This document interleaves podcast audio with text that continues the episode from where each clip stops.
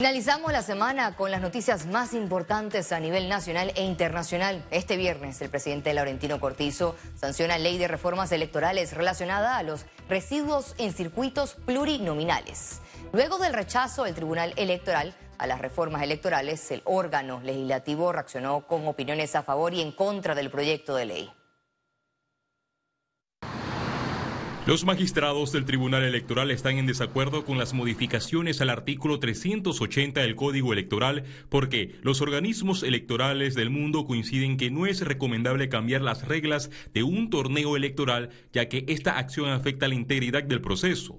Para el proponente del proyecto, el diputado del PRD Ricardo Torres, fue el Tribunal Electoral el que cambió las reglas del juego a última hora. No es a destiempo porque no se están contando los votos.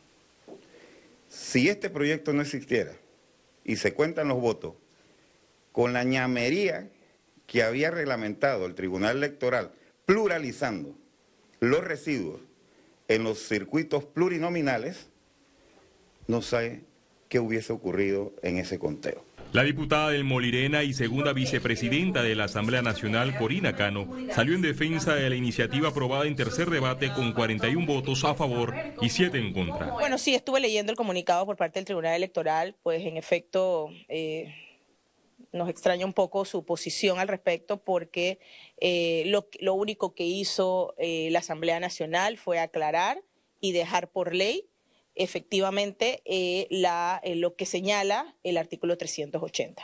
La diputada Ana Giselle Rosas es una de las voces que se opone a que el presidente Laurentino Cortizo sancione la ley. Yo coincido con ese rechazo, así lo manifesté en todos los debates que participé en la Asamblea. Mi voto fue en contra de estas modificaciones al Código Electoral no es el momento oportuno para que estemos cambiando las reglas del juego ya iniciado el partido, porque ya hay muchos partidos que han avanzado con las postulaciones en circuitos plurinominales. Y cambiar la asignación de los residuos a través de un proyecto de ley en estos momentos, lo que demuestra por parte de la bancada del PRD es desesperación. Con el nuevo proyecto de ley, las alianzas de los partidos políticos solo podrán postular un residuo en los circuitos plurinominales. Félix Antonio Chávez, Econius. Un proyecto de espacio cívico destinado a la promoción de la política reveló que la participación de la mujer en la Asamblea Nacional de Panamá es de 22.5%.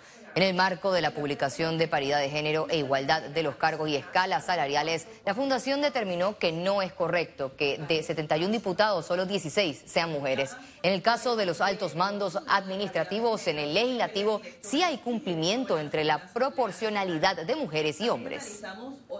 Para ser honesta, estamos bastante bien en cuanto a paridad de género en la parte administrativa dentro de la Asamblea. Incluso en los cargos de directores, que son 16 puestos, tienes 8 hombres y 8 mujeres. Los salarios en algunos hay diferencias del 2%, eh, mayormente a beneficio de la mujer, algunos a beneficio del hombre, pero son, pero son realmente porcentajes muy, muy mínimos.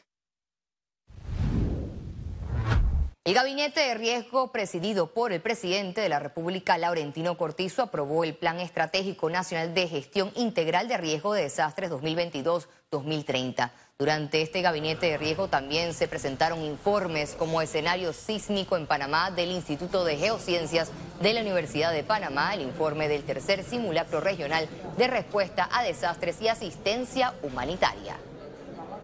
Donde se ha acogido el plan estratégico y de igual manera algunas recomendaciones en cuanto al fortalecimiento institucional y tecnológica para, esta, eh, para este equipo de gobierno que hoy eh, aprueba en un día histórico el, plan de recuperación, ya con un plan estratégico, ya con una política nacional. Panamá es un país multiamenaza, un país con muchos riesgos y que nosotros tenemos que establecer un proceso de preparación tanto para la respuesta y también para la recuperación. Este es un proceso de este gabinete de gestión de riesgos, todos documentos importantes.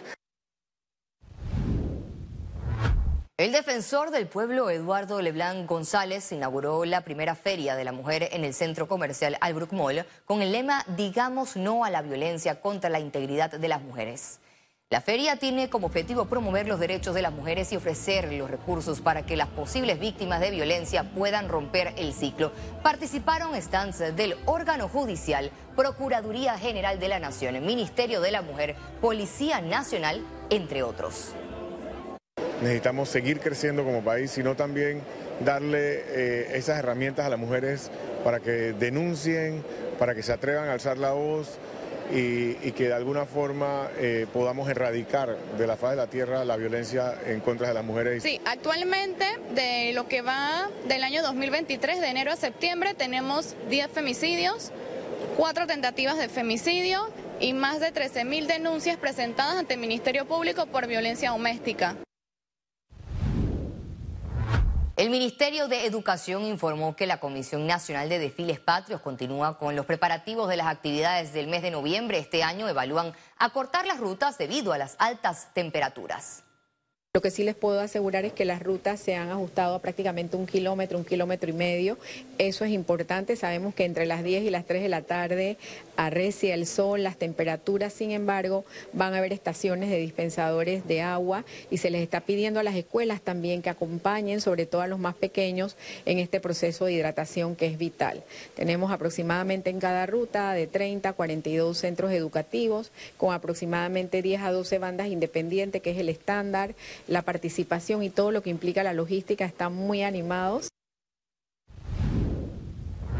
El director del Instituto Nacional de Acueductos y Alcantarillados Nacionales, Juan Antonio Ducreto, mostró su preocupación debido a que los niveles de los lagos no alcanzan el nivel óptimo que se necesita para enfrentar la sequía. El lago se mantiene en 79.8 pies. Eso es un equilibrio entre lo que entra de lluvia, lo que entra en los afluentes y el consumo de los trasvases. Lo que se está bajando es para lograr que el lago se vaya recuperando y quede, digamos que en menor nivel a diciembre. Es probable que no llegue a los 85 pies, que es lo ideal, pero la idea es que se vaya recuperando para enfrentar mejor la época seca con mejores niveles. Este sábado 14 de octubre Panamá podrá apreciar un eclipse solar anular que será visible a las 11 y 25 de la mañana. La Asociación Panameña de Aficionados a la Astronomía emitió algunas recomendaciones para poder visualizarlo. Uno mira al sol y lo primero que hace es quitar la mirada o cerrar los ojos, las pupilas se contraen. Son métodos de protección, pero durante un eclipse el sol que va siendo ocultado por el disco lunar pierde ese brillo y se pone más, cada vez más tenue. Eso no quiere decir que los rayos infrarrojos y ultravioletas siguen emanando del sol. Y si uno se queda rato viendo ese espectáculo, al final puede terminar con una, lo que llaman una maculopatía solar. Economía. La Cámara de Comercio, Industrias y Agricultura de Panamá ve con buenos ojos que el gobierno nacional haya modificado el contrato minero en cuanto a una posible expropiación, entre otros puntos que preocupaban a la población. Este contrato puede ser comparable en términos de ingresos para el Estado con algunos similares y lo que buscamos es llevar adelante una eh, inversión extranjera que sea respetada y sobre todo la economía indirecta que eso está creando. Estamos hablando de más de 7 mil empleos directos, estamos hablando de un potencial de 40 mil empleos en esa zona que dependen de esa economía ya creada y eso es lo que estamos buscando respetar en este momento. Mujeres de diversos sectores del país se darán cita este 21 de octubre en el Empo Woman 2023, la primera plataforma de difusión para educar y crear conciencia a la población sobre la posición de la mujer en la sociedad. En esta segunda edición de Empo Woman se realizarán conversatorios con temas enfocados en diferentes perspectivas para empoderar y también inspirar a las mujeres. Contarán con la asistencia de expositoras nacionales e internacionales, quienes compartirán sus historias de éxito. El evento será el 21 de octubre a partir de las 10 y media de la mañana en Multiplaza Mall en la Plaza del Sol. Agrupamos un montón de mujeres espectaculares para que cuenten sus historias, sus anécdotas, sus herramientas y tips de cómo día tras día consiguen su mejor versión. Además, traemos de cierre con Bienestar Integral a Daniela Álvarez, que es esta mujer colombiana maravillosa de certámenes de belleza, que bueno, la vida le puso un reto y ella lo lleva con muchísima resiliencia y con muchísima actitud. La Casa Museo de Banco Nacional de Panamá realizó un conversatorio sobre la exposición de monedas conmemorativas en honor a sus 40 años de aniversario. Las monedas y medallas en la exhibición son conmemorativas de diferentes eventos, algunas alusivas a personajes históricos de la historia panameña. La numismática ocupa un espacio importante dentro del coleccionismo. Hemos querido tener eh, esta exhibición de monedas alusivas a los años 80, en vista que esta casa museo se fundó en el, año 83. Eh, la importancia que tiene la colección del Banco Nacional, que es la más grande, me atrevo a decir que es la más grande del país, siendo el banco pionero. La ventaja que hay aquí en Panamá, por ejemplo, es que circula el dólar americano y también circula, el, vamos a decir, las monedas del sencillo americano que también normalmente la gente, los numismáticos panameños también les gusta coleccionar la moneda americana.